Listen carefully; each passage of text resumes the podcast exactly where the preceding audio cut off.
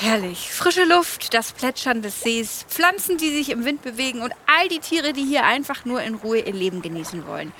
In dieser Idylle am Voralpensee scheint die Welt noch in Ordnung zu sein und ich habe ein bisschen das Gefühl, als wäre ich im Urlaub.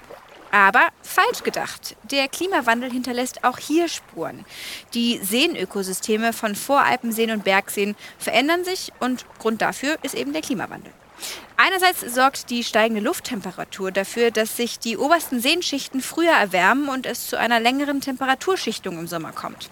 Andererseits spielen auch Extremwetterereignisse, wie sie beispielsweise in Nordrhein-Westfalen, Rheinland-Pfalz und auch in Bayern stattgefunden haben, eine entscheidende Rolle. Auf welche Art und Weise sich die Seen verändern und was wir in Zukunft besser machen können, das schauen wir uns heute mal genauer an. Ich bin Toni Scheuerlen. Hi. Morgen beginnt heute. Der Umwelt- und Verbraucher-Podcast. Der Klimawandel hat bereits und wird auch noch in Zukunft die Seen in Bayern beeinflussen. Doch können manche Seen dem Klimawandel auch gegensteuern. Ein konkretes Beispiel hierfür sind einige Osterseen. Die sehen nämlich nicht aus wie die typischen Seen, die wir so kennen. Das Wasser ist nämlich türkis gefärbt und diese Färbung hat in den letzten Jahren zugenommen. Kann man sich ungefähr so vorstellen wie die Farbe des tropischen Meers in der Karibik. Das sieht nicht nur schön aus, sondern wirkt in gewissem Maße auch dem Klimawandel entgegen. Wie genau, lassen wir uns in dieser Folge mal im Detail erklären. Ich habe ein bisschen das Gefühl, ich befinde mich inmitten eines Gemäldes. Ich stehe nämlich an einem dieser Osterseen am Waldrand und kann auf eine kleine Insel schauen. Und ich bin nicht alleine hier, denn ich habe mir eine Wissenschaftlerin und langjährige Expertin dazu geholt, die uns mal genau erklären kann, wie sich der Klimawandel auf die Seen hier in Bayern und speziell auf die Osterseen auswirkt. Frau Dr. Uta Räder ist die stellvertretende Leiterin der Limnologischen Station hier in Iffeldorf an den Osterseen, die zum Lehrstuhl für aquatische Systembiologie an der Technischen Universität München gehört. Guten Tag, Frau Dr. Räder. Ja, hallo. Ich freue mich auch sehr, dass Sie hier sind und bin neugierig auf Ihre Fragen. Ja, damit fangen wir direkt mal an. Frau Räder, wir stehen jetzt hier an den Osterseen und erstmal sticht einem hier die tropenähnlich türkise Färbung der Seen ins Auge. Wodurch entsteht denn dieses Farbenspektakel?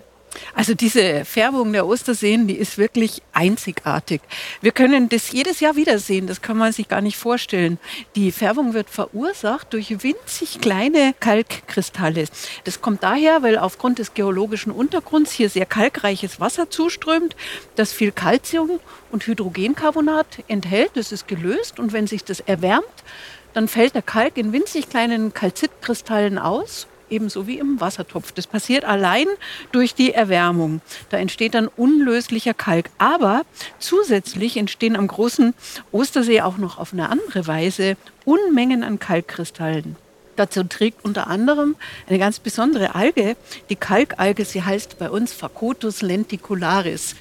Diese Kalkalge nutzt das im Hydrogencarbonat zuströmende Kohlendioxid und dieses Kohlendioxid nimmt die Kalkalge für ihre Photosynthese und dabei fällt Kalk aus. Außerdem bauen sie aus diesem Kalk dann linsenförmige Schutzgehäuse.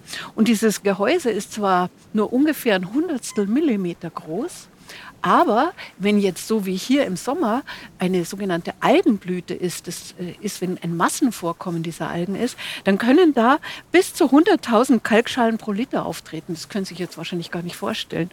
Außerdem haben wir in dem großen Ostersee neben dieser Kalkalge noch winzig kleine Blaualgen, Picocyanobakterien. Und diese Picocyanobakterien, die brauchen auch CO2 für die Photosynthese und da fällt genauso wieder winzig kleiner Kalk aus.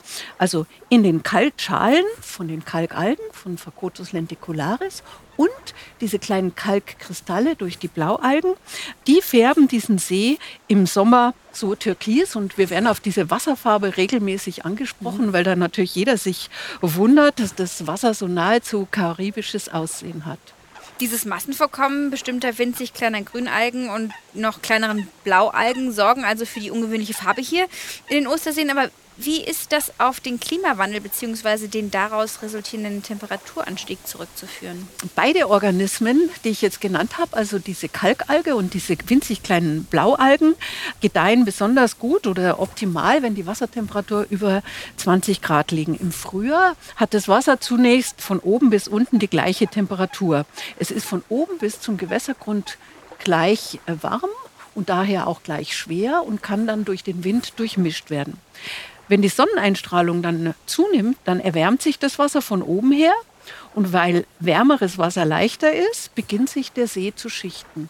Und mit dem Klimawandel verändert sich das jetzt, weil diese sommerliche Schichtung einfach früher beginnt im Jahr, weil es einfach früher warm wird und weil die sommerliche Schichtung länger anhält. Und damit haben diese kleinen Grünalgen mit ihren Kalkschalen und die winzigen Blaualgen zunehmend über längere Zeiträume sehr gute Wachstumsbedingungen und kommen einfach mehr vor. Also für mich lässt sich daraus jetzt erstmal kein Problem raushören, wenn sich diese kleinen Organismen vermehren. Das ist doch erstmal gut, oder? Also das zeigt doch, dass hier Leben entsteht und das Seenökosystem im Gleichgewicht ist. Sie schauen aber schon ganz skeptisch. Ich liege damit wahrscheinlich falsch. Nein, Nein? Das ist nicht so. In Bezug auf den Klimawandel sind die Kalkschalen und die Kalkkristalle, die von der Kalkalge und den Blaualgen gebildet werden, sogar ein Vorteil. Denn der Kalk sinkt ab und lagert sich langfristig am Gewässergrund ab. Und im Kalk, in dem sozusagen im Calciumcarbonat, ist ja Kohlendioxid enthalten, das somit nicht an die Gewässeroberfläche treibt und als Treibhausgas in die Atmosphäre gelangt. Wir können den Prozess der Kalkausfällung am Gewässergrund also als Kohlenstoffsenke sehen, wie zum Beispiel auch in Mooren, die dem Klimawandel entgegenwirkt. Jetzt haben wir viel über die Osterseen gehört. Jetzt wollen wir uns natürlich nochmal genauer ansehen, was da so wirklich los ist. Man hört und sieht hier im Hintergrund ganz viele Blässhühner schwimmen. Da drüben sind zwei Schwäne. Ich glaube, wenn wir ein Stück rausfahren, sehen wir sogar noch mehr, oder? Ja, das kann gut sein. Und hier sehen wir ja diese zwei Schwäne, die haben noch so ein bisschen, das sind Jungschwäne, sind noch ein bisschen grau. Das heißt, die sind dieses Jahr geschlüpft. Und wenn wir noch weiter rausfahren, finden wir vielleicht sogar die Eltern noch, die ganz weiß sind. Sehr gerne. Dann gehen wir mal ins Bootshaus. Da äh, haben wir drei Boote. Wir nehmen das linke. Oh, sehr schön. Das ist hier wirklich so ein richtiges Originalbootshaus, ne? Ja, das ist, naja, original, wir haben es gebaut. ähm, es ist so, dass ich Ihnen das jetzt erkläre, wie wir da reingehen.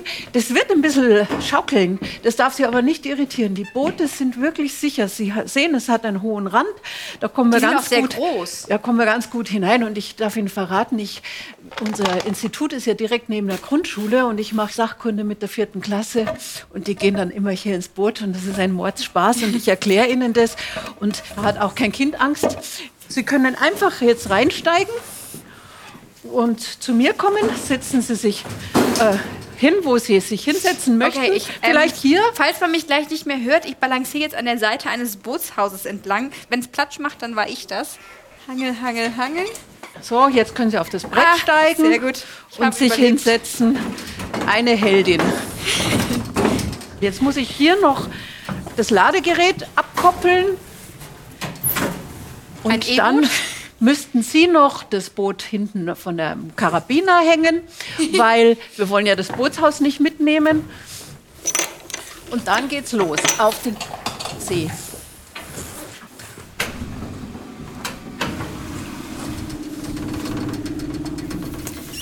Jetzt, Also wir müssen jetzt erstmal so durch das Schilf und dieses Schilf ist hier im Süden der Osterseen besonders kräftig, weil wir hier einfach viel mehr äh, Pflanzendüngestoffe haben. Das ist einfach dichter und höher und je weiter wir nach Norden kommen, umso schmächtiger wird auch das äh, Schilf hier an den Osterseen. wir fahren hier jetzt gerade durch sowas wie eine Seenenge. Ich kenne eigentlich nur Meeresengen, aber das hier ist Das ist ein Kanal. ein Kanal. Das ist das richtige Wort. also wir fahren hier jetzt gerade quasi durch den Zufahrtskanal. Sehr idyllisch, muss ich sagen. Also die 20 Osterseen, die sind wie so eine Perlenkette hintereinander gereiht und durch Kanäle verbunden. Links und rechts ist immer Schilf und dann kommt man von einem See in den anderen. Die Osterseen sind auch sehr unterschiedlich tief. Und wir kommen jetzt in den zweiten See und dann in den dritten See. Wenn ich mich jetzt hier so umschaue, dann sehe ich viele Pflanzen und Tiere, die hier ihre Heimat gefunden haben. Gerade für die ist doch diese Veränderung des Seenökosystems eine riesige Umstellung, oder? Ja, das ist schon so. Bloß diese Veränderung geht schon sehr graduell und schrittweise. Also die ist nicht sehr gravierend auf einen Schlag. Also die Umstellung ist so. An den Osterseen haben wir das jetzt noch nicht so stark, aber an anderen bayerischen Seen ist es sehr deutlich ausgeprägt schon. Das heißt, die Tiere, die wandern dann weiter? Ja, die können dann einfach in andere Regionen äh, sich bewegen. Vögel zum Beispiel äh, fliegen von einem See zum nächsten. Und was sie sich vielleicht nicht denken können, die nehmen natürlich die Samen oder Bruchteile von Pflanzen mit und tragen die dann in den nächsten See. Und dort gedeihen sie dann. Es gibt jetzt nun auch Pflanzenarten, die durch den Klimawandel Nachteile haben oder sogar verschwinden. Und gleichzeitig siedeln sich andere und hier bisher nicht heimische Arten an, eben unter anderem durch die Tiere, wie Sie gerade angesprochen haben. Was ist denn hierbei das Problem? Es gibt viele wärmeliebende Wasserpflanzenarten, die als fremde Arten, das heißt als sogenannte Neophyten, in unsere Gewässer einwandern können. Diese Wasserpflanzen, da fragen Sie sich, wie kommen die denn hierher aus diesen fremden Regionen? Die kommen oft aus Aquarien oder aus Gartenteichen und sie werden dann in vermeintlich guter Absicht in den See eingebracht, wenn diese Pflanzen in den Aquarien oder in den Teichen einfach zu üppig wachsen und die Leute, die halt nicht anders entsorgen wollen und dann wollen sie die Pflanze retten und bringen sie in den See und das ist fatal, weil diese Wasserpflanzen, die sogenannten invasiven Arten, neigen dazu, Massenvorkommen auszubilden und diese Pflanzen sind dann im Wettbewerb gegenüber den heimischen Arten einfach im Vorteil und verdrängen die. Ähnlich wie das pinkfarbene fremde Springkraut an Land können die Neophyten im Wasser große Bestände bilden und so die Artenvielfalt der Unterwasservegetation ganz drastisch herabsenken. Dadurch können sozusagen Wasserpflanzen Monokulturen mit weitreichen Folgen für das gesamte Ökosystem entstehen. Es sind jedoch nicht alle Seen gleichermaßen gefährdet. Ein guter Anzeiger dafür, ob sich fremde Arten, also wärmeliebende fremde Arten, ansiedeln können, haben wir im heimischen Nixkraut gefunden, das manche auch Nixenkraut nennen. Dieses heimische Nixkraut ist eine heimische, wärmeliebende Art. Und die kam früher nur ganz selten in Bayern vor, zum Beispiel im Waginger Tachinger See oder in der Eckstedt-Hemhofer Seenplatte, war eine sehr seltene Pflanze auf der roten Liste. Das ist eine ganz besondere Wasserpflanze, denn sie treibt im Gegensatz zu den anderen Wasserpflanzen jedes Jahr aus Samen aus und es gibt noch dazu weibliche und männliche Pflanzen. Wir haben herausgefunden, dass die Wassertemperaturen in einem See im Sommer über sechs Wochen über 20 Grad sein müssen, damit diese Pflanze gedeihen kann, dass sie auskeimen kann, dass sie unter Wasser bestäubt werden kann, also die männlichen Pollen auf die weibliche Pflanze übertragen werden können, dass sich Samen bilden, die ausreifen und dann im nächsten Jahr den neuen Bestand bilden. Und wir können jetzt erkennen, dass dieses Nixkraut plötzlich in ganz vielen Seen vorkommt. Das heißt, wir können erkennen, in ganz vielen Seen ist im Sommer jetzt über sechs Wochen so eine hohe Temperatur. Und daran können wir auch erkennen, dass dort auch andere fremde, wärmeliebende Arten sich ansiedeln können. Das Nixkraut kennen Sie vielleicht. Es ist bei den Badenden sehr unbeliebt, weil es hat sehr viele Stacheln ah, und ist eben ja. jetzt in Massenbeständen vorhanden. Wie sieht es denn bei den Tieren aus? Gibt es Tierarten, die es hier noch vor einigen Jahren gab, die jetzt aber nicht mehr zu finden sind? Also, dass bestimmte Tierarten generell aus bayerischen Seen verschwunden sind, kann ich jetzt nicht sagen. Aber da bin ich vielleicht auch nicht ganz so der Experte. Das ist schon möglich. Der Lebensraum, beispielsweise für Kaltwasser liebende Fische oder Krebsarten, wird sich auf jeden Fall verkleinern. Und zusätzlich werden ähnlich wie bei den Wasserpflanzen besser angepasste fremde Tierarten einwandern und die heimischen verdrängen. Das heißt, die Blasshühner und Schwäne, die wir gerade gesehen haben, das könnte sein, dass die hier irgendwann nicht mehr wohnen? Das glaube ich jetzt mal nicht, weil die die nicht so empfindlich sind, was die Temperatur betrifft. Also es gibt ein Beispiel für eine fremde Art, die eingewandert ist. Das ist die chinesische Süßwasserqualle, die sich nur bei Wassertemperaturen über 25 Grad entwickeln kann. Sie kommt in warmen Sommern inzwischen in vielen bayerischen Seen vor. Für den Menschen ist diese Süßwasserqualle vollkommen ungefährlich. Das ist jetzt schon mal wichtig zu sagen. Aber sie macht Jagd auf Kleinstlebewesen wie Einzeller, Kleinkrebse, Rädertierchen. Und die sind wiederum die Nahrung für Fische. Auf diese Weise kann das zunehmende Auftreten der Süßwasserqualle negativ auf die Lebensgemeinschaft im See wirken. So, jetzt haben wir uns hier mal ein gemütliches Plätzchen mitten auf dem See gesucht. Wir können von hier aus überall in die Landschaft und in den See reingucken. Wir haben jetzt gerade viel über die Osterseen und den großen Ostersee im Speziellen gesprochen. Jetzt gibt es natürlich auch noch viele weitere Seen, die vom Klimawandel betroffen sind. 2015 erreichten nach der Wasserrahmenrichtlinie der EU lediglich 26,4 Prozent der 732 deutschen Seen den ökologischen Zustand gut oder sehr gut. Wie beeinflusst der Klimawandel denn allgemein den Zustand von Seen in Bayern? Also der Klimawandel bewirkt auf verschiedene Weise eine Düngung von Seen und das kann zu einer Verschlechterung des ökologischen Zustands führen. Zum einen kommt es, wie ich bereits erklärt habe, zu einer Verlängerung der sommerlichen Temperaturschichtung und gleichzeitig wird die Oberflächentemperatur im lichtdurchfluteten Bereich, wo die Algen vorkommen, eben höher. Und dadurch wird das Algenwachstum gefördert. In der Folge sinkt immer mehr Biomasse zum Gewässergrund und dort zersetzen kleine Bakterien diese Biomasse und die verbrauchen dann sehr viel Sauerstoff bei diesem Zersetzungsprozess und setzen dabei Pflanzennährstoffe frei. Wenn gar kein Sauerstoff mehr da ist am Gewässergrund, bleiben diese Pflanzennährstoffe in Lösung. Wir können also sagen, dass durch den verlängerten Sommer infolge des Klimawandels am Gewässergrund sich irgendwann eine Düngelösung befindet. Und wenn schließlich es im Herbst endlich so weit abkühlt, dass der See durchmischt werden kann, dann gelangt diese Düngelösung nach oben und verursacht im Folgejahr vermehrtes Pflanzenwachstum. Und so verschlechtert sich dann der ökologische Zustand. Und zum anderen gelangen durch Hochwasser, die auch eine Folge des Klimawandels sind, auch von außen Düngestoffe in einen See und bewirken ebenfalls eine Verschlechterung des Zustands. Wissenschaftlich wird die Förderung des Pflanzenwachstums durch den Klimawandel auch Eutrophierung der Seen infolge des Klimawandels genannt. Sind denn die Voralpenseen und Bergseen in Bayern da besonders betroffen? Ja, das kann man so sehen. Denn vom Gewässertyp her sind diese Seen sehr, sehr arm an Pflanzennährstoffen, vor allem an Phosphor. Sie sind in der Regel durch eine sehr, sehr geringe pflanzliche Produktion gekennzeichnet, was wir als Oligotroph bezeichnen. Voralpenseen und Bergseen reagieren daher besonders sensibel auf eine Erhöhung von Pflanzennährstoffen, das heißt eine Eutrophierung infolge des Klimawandels. Äh, kleine Zwischenfrage, der Unterschied zwischen Bergseen und Voralpenseen ist welcher? Zu den Voralpenseen zählen zahlreiche kleine und große Seen des bayerischen Alpenvorlands, wie zum Beispiel der Starnberger See, der Ammersee, der Chiemsee, der Waging, der Tachinger See und so weiter. Also wirklich vor den, nördlich vor den Alpen.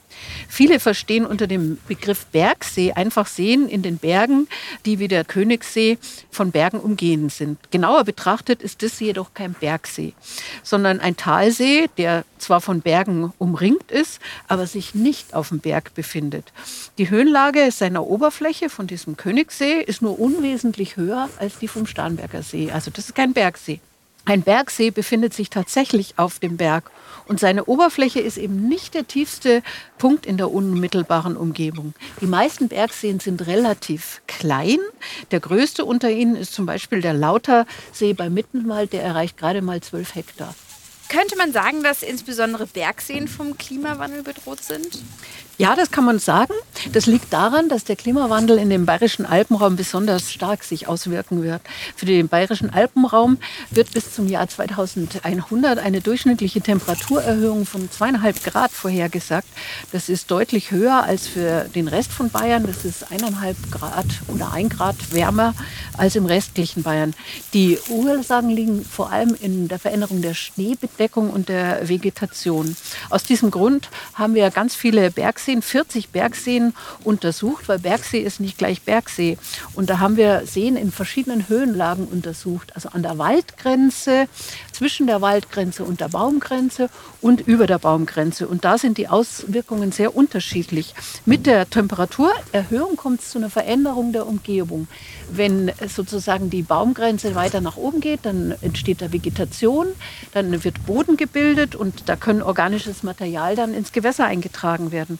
Und außerdem ist die Schnee- und Eisbedeckung geringer und dadurch ist mehr Verwitterung, mehr Erosion und da gelangen auch mehr Stoffe in einen See. Und zusätzlich kommt es zu einer Erhöhung der Wassertemperatur in den Seen. Alles zusammen führt zu einer stärkeren Algenentwicklung und manchmal auch zu Wasserpflanzen. Die Auswirkungen haben wir in den bayerischen Seen anhand von Sedimentkernen untersucht, in denen viele Informationen in Form von Klimaindikatoren Schicht für Schicht abgelagert sind. Die Bestimmung des Alters der einzelnen Schichten macht es möglich, in einem Sedimentkern wie in einem Archiv zu lesen. Durch unsere Untersuchungen konnten wir zeigen, dass der Klimawandel sich schon seit mehreren Jahrzehnten auf die Bergseen auswirkt. In tieferen Seen weniger stark als in flachen und auch unterschiedlich stark in den Seen in den verschiedenen Höhen. Am stärksten in den Bereich der Baumgrenze, die im Moment bei 1600 bis 1800 Meter liegt. Jetzt gab es gerade in diesem Sommer wieder Extremereignisse wie in Nordrhein-Westfalen, Rheinland-Pfalz und Bayern. Die könnten aber zukünftig natürlich häufiger auftreten. Wie wirken sich denn diese Extremwetterereignisse auf die Seen in den Alpen und in den Voralpen aus? Die Hochwässer, die kommen ja immer häufiger und sind auch noch stärker und die bringen sehr viele Substanzen in die Gewässer ein. Das heißt, es kommen Strübstoffe in die Gewässer, zum Beispiel Schwebstoffe, Huminstoffe, das sind Abbauprodukte der Erde oder auch Nährstoffe und die fördern eine Algenentwicklung und dadurch haben wieder die Wasserpflanzen weniger Licht. Die Lichtmenge ist geringer, die Farbe des Lichtes ist anders und dadurch können die Wasserpflanzen einfach viel schlechter wachsen. Aber nicht nur die Trübung, die stärker wird und weniger Licht in den Wasserkörpern durchlässt, ist das Problem, sondern auch die Veränderung des Wasserstandes, oder? Wenn plötzlich so viel mehr Wasser kommt? Ja, die Wasserstandsschwankungen spielen eine große Rolle. Hiervon ist vor allem das Schilf betroffen. Nicht das Landschilf, was wir jetzt hier gerade sehen, sondern das Wasserschilf, was direkt im Wasser steht, was immer im Wasser steht. Die Schilfhalme haben ein besonderes Gewebe, ein sogenanntes Erenchym im Inneren, einen Lufthohlraum. Und da kann Luft bis an die Rhizomteile oder an die unterirdischen Sprossteile gelangen und so die mit Sauerstoff versorgen. Und wenn jetzt eine Belastung ist, zum Beispiel, dass Vögel die Schilfhalme abbeißen oder sozusagen Totholz an das Schilf dran treibt, dann kann das Schilf beschädigt sein. Und wenn Hochwasser ist, läuft es voll Wasser und das Schilfbestand verfault regelrecht. Und wir haben am Schluss nur noch ein Stoppelfeld. Und wo so ein Schilfstoppelfeld ist, kann sich kein neues Schilf mehr bilden. Jetzt haben wir viel über die Gefahren und Probleme für Seen, die der Klimawandel mit sich bringt, gehört. Als nächstes wollen wir natürlich wissen, was wird denn aktuell bereits dagegen getan und was können wir Menschen dazu beitragen, um unsere Seen und deren Ökosysteme in Bayern bzw. die Seen im Voralpenland und in den Alpen auch in der Zukunft gesund und stabil zu erhalten.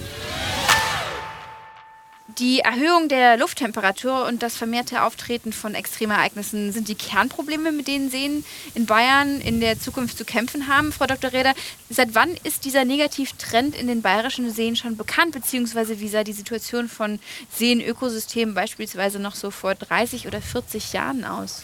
Also vor 30 und 40 Jahren war die Situation noch ganz anders. Ein anderes Problem stand damals im Vordergrund. Viele bayerische Seen waren durch unzureichende Abwasserbehandlung stark belastet. Sie düngten auf diese Weise den See und wir hatten enorme Algen- und Pflanzenwachstum. Aus diesem Grund wurde damals von der bayerischen Staatsregierung enorme Summen investiert, um alle Seen zu sanieren. Sie haben eine Ringkanalisation bekommen und die Abwasser aller Anliegergemeinden wurden gesammelt und in modernen Kläranlagen entsorgt. Das hat zu einer deutlichen Verbesserung erstmal der Seen geführt. Damals überdeckte diese starke Abwasserbelastung die bereits einsetzenden Folgen des Klimawandels, obwohl beispielsweise die mittlere Wassertemperatur damals schon anstieg. Seit etwa der Jahrtausendwende sind die Folgen des Klimawandels auf die Lebensgemeinschaften nachweisbar, wie beispielsweise das Einwandern und die zunehmende Verbreitung von wärmeliebenden Arten. Etwas später wurde deutlich, dass auch die Hochwässer eine wichtige Rolle spielen und eben die Lichtverhältnisse verändern. Also ist die Problematik schon seit längerem bekannt. Was wurde denn seitdem schon unternommen, um diese Phänomene zu verhindern? Ein wichtiger Schritt ist die Anpassung der Landnutzung. Viele Beeinträchtigungen von Seen durch Hochwasser kann man durch eine angemessene Nutzung im Gewässerumland mildern, indem Erosion und Abschwemmung vermieden wird. Man kann Seen als Augen in der Landschaft betrachten. Alles, was im Umland von einem Gewässer passiert, spiegelt sich im See wieder. Hier ist schon viel geschehen, aber hier ist auch noch vieles möglich.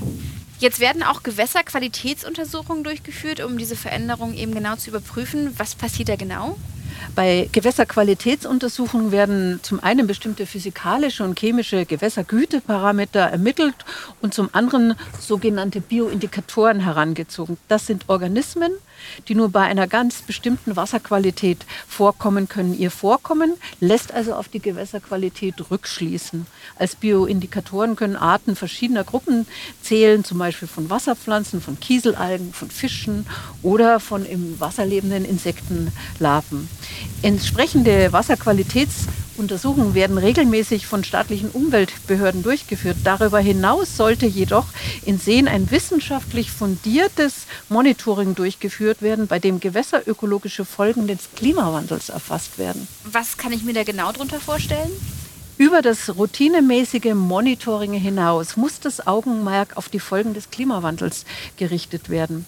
Zur Erfassung der Belastung von Wasserschilfbeständen haben wir zum Beispiel verschiedene Methoden der Fernabkundung, also der Luftbildauswertung, überprüft und optimiert, die sehr gut ein großflächiges Monitoring von Schilfflächen gewährleisten können. Eine gängige Methode zur Bewertung von Gewässern besteht, wie eben schon erwähnt, in der Kartierung von Wasserpflanzen. Als dieses Indikatorensystem entwickelt und etabliert wurde, stand der Klimawandel jedoch noch nicht im Mittelpunkt. Und die Auswirkungen der globalen Erwärmung auf die Verschiebung der Artenzusammensetzung dieser Wasserpflanzen war noch nicht erkannt. Diese wertvolle Methode zur Gewässerbewertung sollte anhand systematischer wissenschaftlicher Untersuchungen zu den Temperaturansprüchen der Wasserpflanzen überarbeitet werden. Ganz wesentlich ist auch eine gezielte Untersuchung der Auswirkungen der Nutzung des Einzugsgebiets auf die Wasserpflanzenbestände und damit auf die Lebensgemeinschaften im Gewässern. Die Landnutzung wird entsprechend der Auswirkungen des Klimawandels angepasst werden. Um hier Erkenntnisse in Bezug auf die Veränderungen in den Seen zu erlangen, schlagen wir Untersuchungen in kleinen bayerischen Seen vor. Das kann man dort modellhaft studieren und dann auf große Seen übertragen. Zusammengefasst ist es sehr wichtig, die Transformationsprozesse, die infolge des Klimawandels in den alpinen Seen und in den Seen des Voralpenlands ablaufen, zu verstehen, um diese Seen durch geeignete Maßnahmen dann zu schützen und zu erhalten. Worin liegt denn die Gefahr für die Seen der Alpen und des Alpenvorlandes im Zuge des Klimawandels? Das ist eben die Erhöhung der mittleren Wassertemperatur und die zunehmenden Hochwässer. Und aus diesem Grund sind eben da sehr viele Forschungen in ganz verschiedenen Richtungen gemacht worden, um einfach diese Unterwasserlebensgemeinschaften besser zu verstehen. Was kann denn jeder Einzelne von uns tun, um diese Seen in Zukunft zu schützen? Also jeder Einzelne kann auf zwei Wegen etwas tun. Das eine ist, dass er alle Maßnahmen, die eben dazu führen, den CO2-Fußabdruck zu mindern, dass er sich da einfach beteiligt und mitmacht und jeder kann dazu beitragen. Das heißt, dass man im Allgemeinen so handelt, aber auch konkret auf den See bezogen. Wenn ich jetzt zum Baden fahren will, kann ich einen See auswählen, der in der Nähe liegt und mit dem Radl oder zu Fuß hingehen oder eine lange Autofahrt. Und da muss man sich eben entscheiden. Das ist das eine. Zum anderen werden die Beeinträchtigungen des Klimawandels durch zusätzliche Stressfaktoren verstärkt. Und auch da kann man beitragen, indem man möglichst keine Schadstoffe in Gewässer einbringt und auch keine anderen Belastungen, zum Beispiel durch Wellenschlag, indem man mit dem Boot fährt oder in Schilfflächen geht. Also dass man diese Belastungen minimiert. Und ich habe auch gelernt, Leute, wenn ihr ein Aquarium habt und zu viele Pflanzen da drin, auf gar keinen Fall in den See kippen. Genau. Jetzt haben wir auf jeden Fall einen umfassenden Einblick bekommen, welche Auswirkungen der Klimawandel auf die Seen hier in Bayern hat und wie wir diese in Zukunft verringern oder vermeiden können. Vielen herzlichen Dank, dass Sie sich die Zeit genommen haben, Frau Dr. Reder.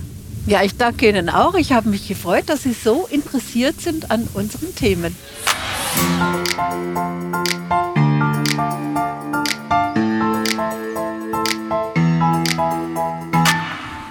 Für uns geht es jetzt zurück an Land und wenn ihr euch selbst nochmal in das Thema Seen und Klimawandel einlesen möchtet, dann findet ihr Infos dazu auf der Internetseite des Bayerischen Staatsministeriums für Umwelt und Verbraucherschutz, den Internetseiten des Landesamtes für Umwelt und auf Kliva, Klimaveränderung und Wasserwirtschaft. Diese Seiten haben wir euch aber auch in den Shownotes nochmal verlinkt. Schön, dass ihr auch heute wieder mit dabei wart auf unserem kleinen Bootsausflug. Wir hoffen, dass wir euch einen interessanten Einblick in die Veränderung der Seen geben konnten und welche Auswirkungen der Klimawandel auf sie hat.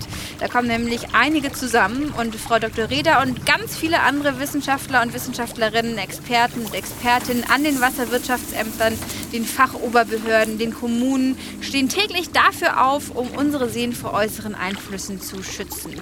Viel wichtiger ist aber, was wir dafür tun und wie wir in Zukunft mit unserer Erde umgehen.